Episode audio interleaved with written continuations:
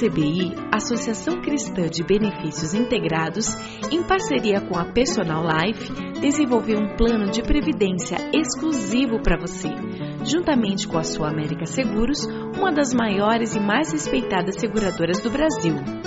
Nossas condições são diferenciadas, com taxas reduzidas e carregamento zero, proporcionando segurança de um investimento com alta rentabilidade. Entre em contato e solicite uma simulação pelo site www.acbi.com.br ou pelo telefone 3264 6711. Atenção, você que tem um veículo financiado. Você não aguenta mais os juros abusivos na parcela do seu carro ou caminhão? Com a Defesa Consultoria, você pode reduzir sua parcela. A Defesa Consultoria é uma empresa cristã e trabalha com transparência para ajudá-lo a reduzir suas parcelas. Portanto, não perca mais dinheiro. Procure a Defesa Consultoria do Passeio Público na Avenida Cândido de Abreu, 526, 12º andar ou pelo telefone 3085-5685. Temos um presente para você. O cálculo é inteiramente gratuito. Agende um horário pelo telefone e saiba quanto você poderá reduzir no valor da parcela de seu financiamento. Defesa Consultoria, a maior empresa de renegociação do Paraná.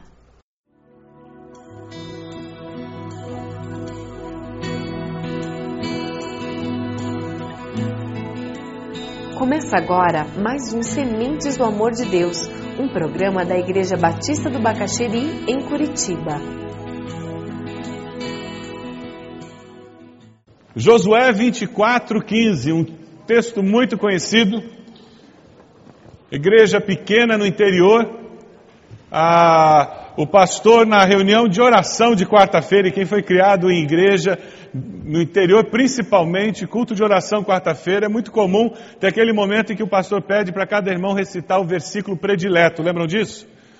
E vários irmãos se levantaram e começaram a recitar o versículo predileto, e uma irmã levantou e disse: Eu, Totonho, mais as crianças, serviremos ao Senhor. E sentou. Ela tinha entendido a explicação que o pastor tinha dado para ela do que era esse texto. Eu e a minha família serviremos ao Senhor. E ela não entendia bem como é que era isso, e o pastor disse: a irmã, seu esposo, seus filhos, todo mundo servindo ao Senhor. E ela entendeu muito bem e citou o versículo. Não é sonho nosso isso, ver nossa família servindo a Deus?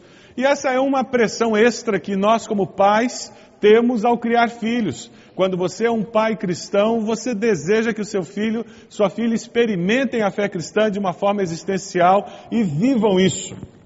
Nós temos um grande risco, cair na armadilha de querer ser o que nós não somos, tentar fingir que nós temos uma espiritualidade quando não temos, tentar mostrar para os nossos filhos que eles têm que ser como nós, embora nós já tenhamos vários anos de vida cristã e eles ainda não. São várias situações que muitas vezes acontecem no processo de nós compartilharmos a nossa fé com os nossos irmãos, com os nossos pais, nossos parentes.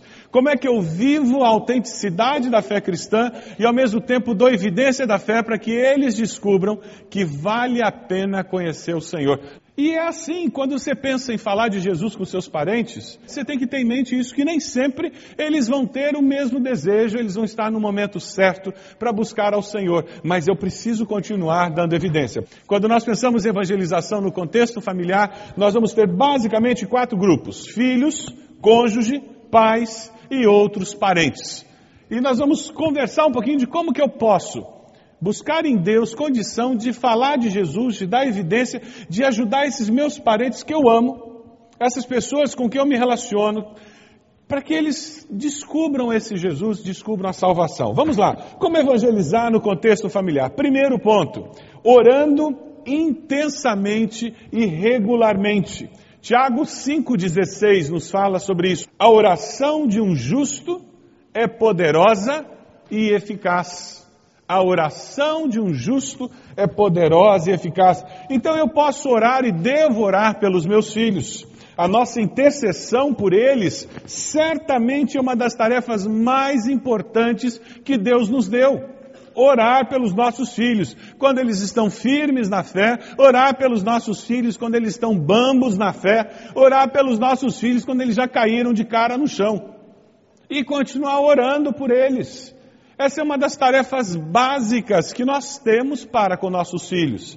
Orar por eles quando concordamos ou quando discordamos deles, entendendo que Deus vai usar as nossas orações. Eu queria compartilhar com você um gráfico que ao longo dos anos eu fui desenvolvendo para saber como orar pelos meus filhos de uma forma mais equilibrada. E já faz aproximadamente uns 15 anos que eu tenho usado isso. Eu tenho isso desenhado lá no meu caderno de período devocional. No centro, no círculo central, eu coloquei amar e temer a Deus. Os nossos filhos precisam aprender a amar a Deus e a temer a Deus. O temor a Deus é uma das grandes carências que nós temos na nossa sociedade, no nosso meio evangélico, e não são apenas os nossos filhos, não. O fato de nós não termos temor a Deus faz com que nós sejamos inconsequentes com relação ao pecado, levianos no, no peso que o pecado tem. O temor a Deus vem de reconhecer a grandeza, o poder que Ele tem e o fato de que Ele é fogo consumidor e poderia acabar conosco num piscar de olhos. Ele não faz porque Ele nos ama e Ele tem um propósito para nós. O amar a Deus é porque o amor é a motivação maior para buscar a Deus, para caminhar com Deus. Não é por obrigação, não é porque senão meus pais vão me, me cobrar, vão reclamar de mim. Um outro assunto que eu tenho colocado diante de Deus regularmente é que eles aprendam a viver no poder do Espírito Santo. É muito fácil, quando seus pais são evangélicos, você adotar alguns princípios éticos porque simplesmente você cresceu naquela família. Mas nós queremos que eles não roubem, porque o Espírito de Deus os tem capacitado para isso. Que eles não mintam, porque o Espírito de Deus os capacitou para isso. Nós queremos que eles vivam debaixo do poder do Espírito, porque daí a experiência cristã não vai ser simplesmente religiosa, vai ser uma experiência sobrenatural, uma manifestação sobrenatural do poder de Deus no caminhar deles. Não é isso que nós queremos? Que o caminhar diário dos nossos filhos seja algo sobrenatural para eles, que a experiência de vida cristã deles não seja simplesmente uma ética cristã, o fazer o certo porque eu sempre fiz ou porque meus pais me ensinaram, mas seja viver dessa forma porque o Espírito tem me constrangido, o Espírito de Deus tem falado comigo e me movido a buscar a Deus viver dessa forma. E como que eu vou ter a segurança de que eu estarei seguindo o Senhor Jesus, eu tenho que viver no poder do Espírito, seguindo a Cristo através das Escrituras. Aí eles estarão protegidos dos modismos da época, mas eles, baseados na Escritura, eles terão a direção necessária para que, com valores eternos, eles estejam norteando as decisões, eles estejam norteando o caminhar pela vida. E por último, no círculo exterior, eu coloquei servir a Deus com alegria através da igreja local. Não existe vida cristã à parte da igreja local. É mito, é história da carochinha. Não existe a possibilidade de você ser um cristão de fato sadio, bíblico, sem estar envolvido ativamente numa comunidade de fé. É por isso que nós temos que orar para que eles descubram isso, essa alegria, não adianta seu trabalho com Jocum, seu trabalho com missão A, B ou C, denominação, que bom, graças a Deus que você faz isso, mas isso não substitui a igreja local, porque denominação, Jocum e outras missões não foram criadas por Jesus Cristo, Jesus criou a igreja, e elas existem como um braço da igreja. Algumas pessoas transformam essas missões eclesiásticas para eclesiásticas na igreja em si é como se você transformasse um braço no corpo. Não existe isso. A fé cristã acontece aqui. Como que eu posso orar também pelo meu cônjuge? E de repente eu tenho um cônjuge que não é crente, alguém que não conhece o Senhor Jesus. Abra sua Bíblia lá em 1 Pedro 3,7. A palavra nos fala sobre maridos e como eles devem se portar com relação às suas esposas. Temos que orar pelo nosso cônjuge, temos que interceder pelo nosso esposo, nossa esposa.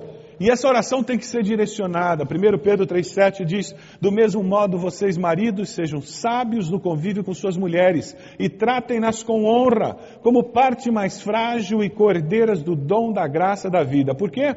De forma que não sejam interrompidas as suas orações. Você, homem, está tendo dificuldade de ter uma vida de oração relevante?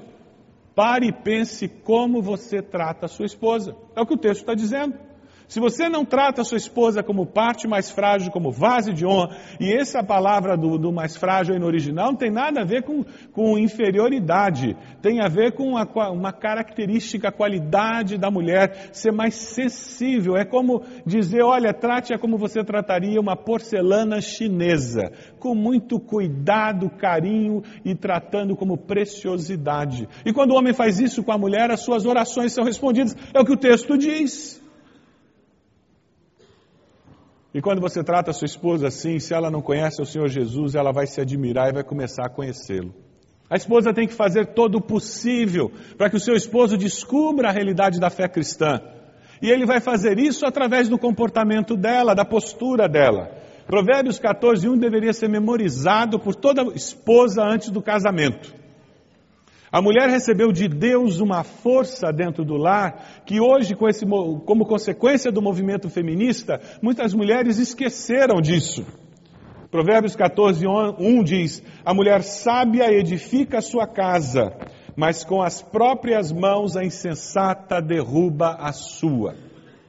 É muito mais fácil uma mulher determinada e com a ajuda de Deus restaurar um casamento do que um homem determinado com a ajuda de Deus restaurar o casamento. A mulher tem uma força dentro de casa porque ela tem um relacionamento com os filhos que nós homens nunca vamos ter. Nós nunca os carregamos no ventre e nunca tivemos um cordão umbilical nos unindo a eles. A mulher tem uma antena a mais que faz com que ela tenha uma capacidade de gerenciar relacionamentos no lar que o homem tem dificuldade de fazer. São funções distintas que homem e mulher têm dentro de casa. Na minha vida como pastor, quantos casamentos que não tinham razão nenhuma para acabar, acabaram. Porque tinha uma mulher tola naquele relacionamento, que com as próprias mãos destruiu o casamento. A mulher tem essa força na sua mão, sim. E se você conhece o Senhor Jesus, você tem essa força na sua mão para que o seu esposo venha reconhecer que Jesus Cristo é o Senhor e venha experimentar salvação em Cristo pelos pais, outros parentes. Ore pedindo que Deus pegue aqueles crentes fajutos, porque tem uns por aí, não tem? E mande para o espaço e que só traga crente que presta no caminho dessas pessoas que nós amamos e queremos vê-las aos pés da cruz. E você vai ver que Deus vai começar a fazer isso. Porque vendo crentes genuínos, eles vão começar a casar com o teu testemunho. Eu espero que você não seja os crentes encrencados, né? Porque daí ele vê alguém e ele começa a dizer: Ah, então é isso, tem a ver com isso. E algumas coisas que você tem falado e vivido, aquela pessoa vai perceber que bate a postura é a mesma, a intenção é a mesma, o desejo é o mesmo. Como que você pode evangelizar no contexto familiar, além de orar, pedir que Deus faça essas coisas? Eu queria destacar uma outra realidade. Você precisa aprender a respeitar as estações da vida das pessoas. Durante a vida, o ser humano passa por várias estações. Momentos em que ele é mais receptivo e menos receptivo ao Evangelho, a ideias novas. E nós precisamos aprender a lidar com esse vai e vem da vida, esse pulsar da vida na vida das pessoas. Porque isso vai nos dar uma percepção dos momentos certos para falar a coisa certa. Existem estações de alta receptividade. Por exemplo, nós criamos nossos filhos na classe da escola bíblica, falamos de Jesus em casa, contamos historinhas, espero que vocês estejam fazendo, vocês que têm filhos pequenos. E nós fazemos tudo isso porque queremos que eles tenham lá na memória deles o máximo possível de informações sobre a salvação em Cristo, para quando chegar aquele momento que é chamado a idade da razão. É o momento em que eles começam a perceber o que é culpa, o que é pecado, o que é certo, o que é errado, que naquele momento eles têm informação suficiente para se arrepender e aceitar Jesus como Salvador. Esse é um momento de alta receptividade na vida dos nossos filhos. Existem outros momentos também na vida, como na adolescência. A grande maioria das pessoas se converte, cerca de 80%. Isso é estatística de gringo. Mas ajuda a gente a perceber. Cerca de 80% das pessoas que se convertem se convertem na adolescência e na juventude.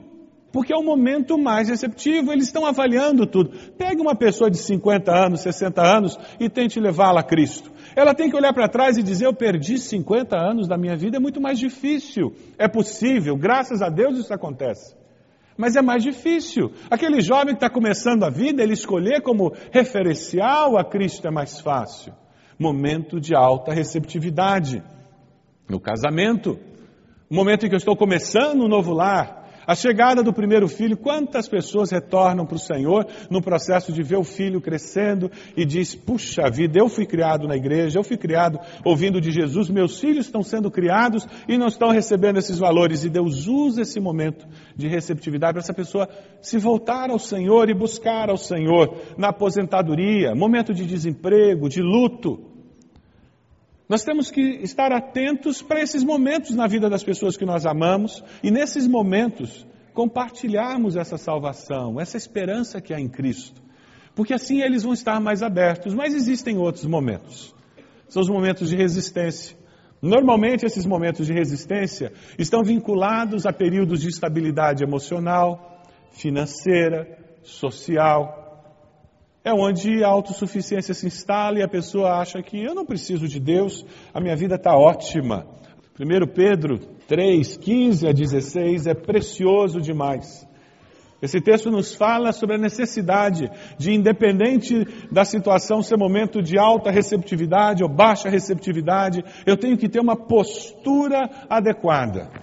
1 Pedro 3, 15 e 16, a palavra nos diz: Antes santifiquem Cristo como Senhor e seu coração Estejam sempre preparados para responder a qualquer pessoa que lhes pedir a razão da esperança que há em vocês. Contudo, façam isso com mansidão e respeito, conservando boa consciência, de forma que os que falam maldosamente contra o bom procedimento de vocês, porque estão em Cristo, fiquem envergonhados de suas calúnias, estando pronto para responder a razão da esperança que há em vocês. Como que eu posso evangelizar? Estando pronto para responder e exalando o bom perfume de Cristo. Abra lá em 2 Coríntios 2, 14, 15. E esse texto é precioso. 2 Coríntios 2, 14, 15. Mas graças a Deus que sempre nos conduz vitoriosamente em Cristo e por nosso intermédio exala em todo lugar a fragrância do seu conhecimento porque para Deus somos o aroma de Cristo entre os que estão sendo salvos e os que estão perecendo. O nosso viver, os nossos valores, a nossa maneira de ser, a nossa maneira de agir e reagir exala um perfume. E é um perfume que pode alertar algumas pessoas da perdição e pode alertar outras da necessidade da santificação, do buscar a Deus. O que fará diferença com as pessoas que nós estamos procurando levar ao conhecimento de Jesus é a autenticidade de vida, é viver com as nossas fragilidades e com a nossa fé em Cristo funcionando, agindo e nos dando forças para vencer as dificuldades, nos ajudando a viver diferente. Como que eu posso compartilhar a fé? Pensando agora especificamente nos meus filhos. Deuteronômio 6, de 6 a 9, é um texto bem conhecido nosso em que a gente deve andar, enquanto eu ando eu tenho que falar, enquanto eu sento eu tenho que falar, enquanto eu deito eu tenho que falar, quando eu estou trabalhando eu amarro nos braços, eu amarro na testa, eu coloco nas portas da minha casa, nos portões. Eu preciso conversar com meus filhos sobre Deus, falar sobre a presença de Deus.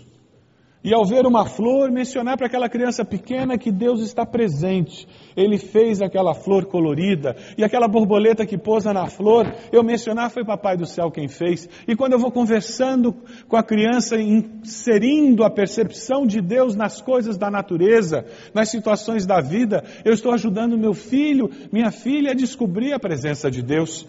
A nossa grande luta é fugir da dicotomia do secular e do sagrado mas é enxergar Deus presente naquela prova onde eles tiraram nota baixa enxergar Deus presente naquela situação com um colega da escola, colega de trabalho e ajudá-los a interpretar as circunstâncias da vida com a ação e a intervenção de Deus, trabalhando a favor daqueles que Ele ama. Você tem feito isso? Tem separado tempo para orar como família? É com tristeza que de vez em quando eu encontro casais que um não sabe como o outro conheceu Jesus. Você sabe como foi o encontro do seu cônjuge com Jesus? Você sabe o que aconteceu naquele dia? Como que ele se converteu? Ela se converteu? Você sabe como seu filho, sua filha aceitou a Cristo?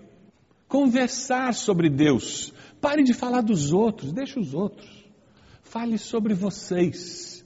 Falem sobre Deus e vocês. Qual foi a leitura bíblica que mais impactou seu cônjuge no último mês? Ele compartilhou com você o texto que ele leu? Muitos casais têm período devocional separados, que coisa boa, mas não conversam um com o outro sobre o que leram, sobre o que estão experimentando com Deus. Muitos pais e filhos têm períodos devocionais sozinhos, que bom, fazem leitura devocional, mas não conversam o que, que você leu, o que, que Deus falou com você. Quando nós fazemos isso em casa, nós estamos transformando o caminhar com Deus, com Cristo, numa realidade normal da vida. O anormal vai ser alguém viver sem buscar a Deus, sem ler a palavra, sem caminhar, sem sentir o toque do Espírito. Esse é o anormal. Esse é o nosso trabalho como pais. Essa é a nossa função, desenvolver um ambiente doméstico onde isso aconteça. E daí a igreja vai ser consequência. Infelizmente, muitos de nós têm transformado a igreja na causa.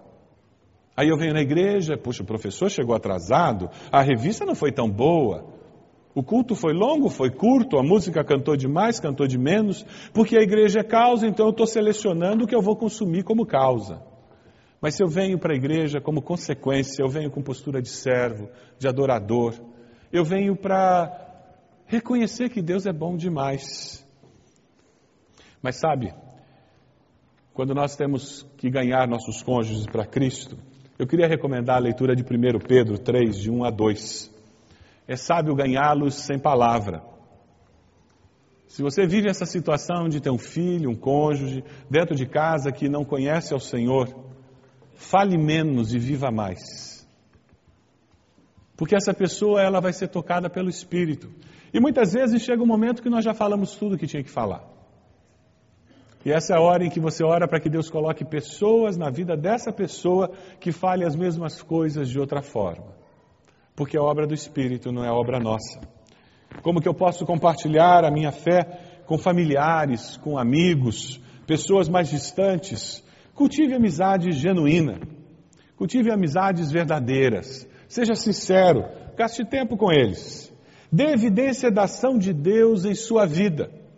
O que as pessoas querem ver é a diferença que Jesus faz em nossas vidas. E o que eu tenho que mostrar é que existe um Deus que está agindo na minha vida. Não que eu sou santo perfeito. Porque vai ser uma questão de dias e meses para aquela pessoa perceber alguma inconsistência, porque nós não somos perfeitos. O que ele tem que perceber é a ação de Deus nas nossas vidas. Eu sou igualzinho a você, a diferença que eu fui lavado pelo sangue de Jesus, perdoado e Deus começou a fazer uma obra na minha vida. Você não faz ideia de como é bom saber que Deus está fazendo uma obra na minha vida, porque Ele me ama. E Ele ama você e quer que você também descubra isso. Essa é a proposta quando nós colocamos esses nomes diante do Senhor, colocamos essas pessoas e clamamos que Deus os traga de volta. Eu queria desafiá-lo a não desistir na véspera da resposta.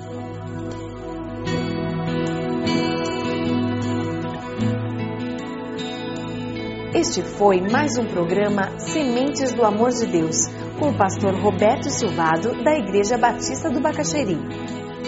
Se você deseja obter cópias dessa mensagem, ligue para 33630327 ou envie um e-mail para radio@ibb.org.br, informando a data da mensagem.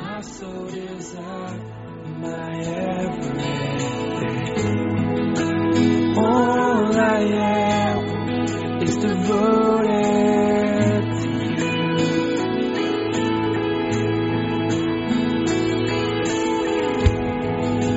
How could I fail to see you are the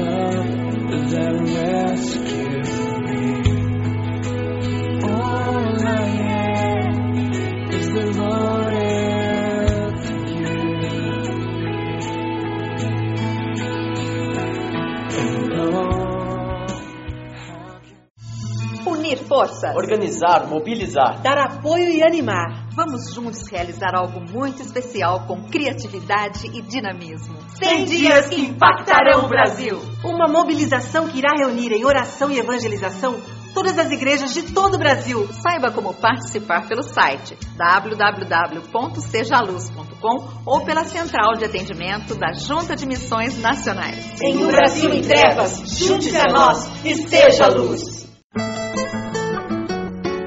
A ACBI, Associação Cristã de Benefícios Integrados, em parceria com a Personal Life, desenvolveu um plano de previdência exclusivo para você, juntamente com a Sua América Seguros, uma das maiores e mais respeitadas seguradoras do Brasil.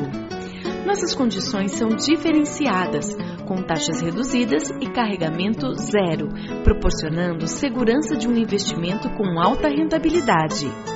Entre em contato e solicite uma simulação pelo site www.acbi.com.br ou pelo telefone 3264 6711. Atenção, você que tem um veículo financiado. Você não aguenta mais os juros abusivos na parcela do seu carro ou caminhão? Com a Defesa Consultoria, você pode reduzir sua parcela. A Defesa Consultoria é uma empresa cristã e trabalha com transparência para ajudá-lo a reduzir suas parcelas. Portanto, não perca mais dinheiro. Procure a Defesa Consultoria do Passeio Público na Avenida Cândido de Abreu, 526, 12º andar ou pelo telefone 3085-5685. Temos um presente para você. O cálculo é inteiramente gratuito. Agende um horário pelo telefone e saiba quanto você poderá reduzir no valor da parcela de seu financiamento. Defesa Consultoria, a maior empresa de renegociação do Paraná.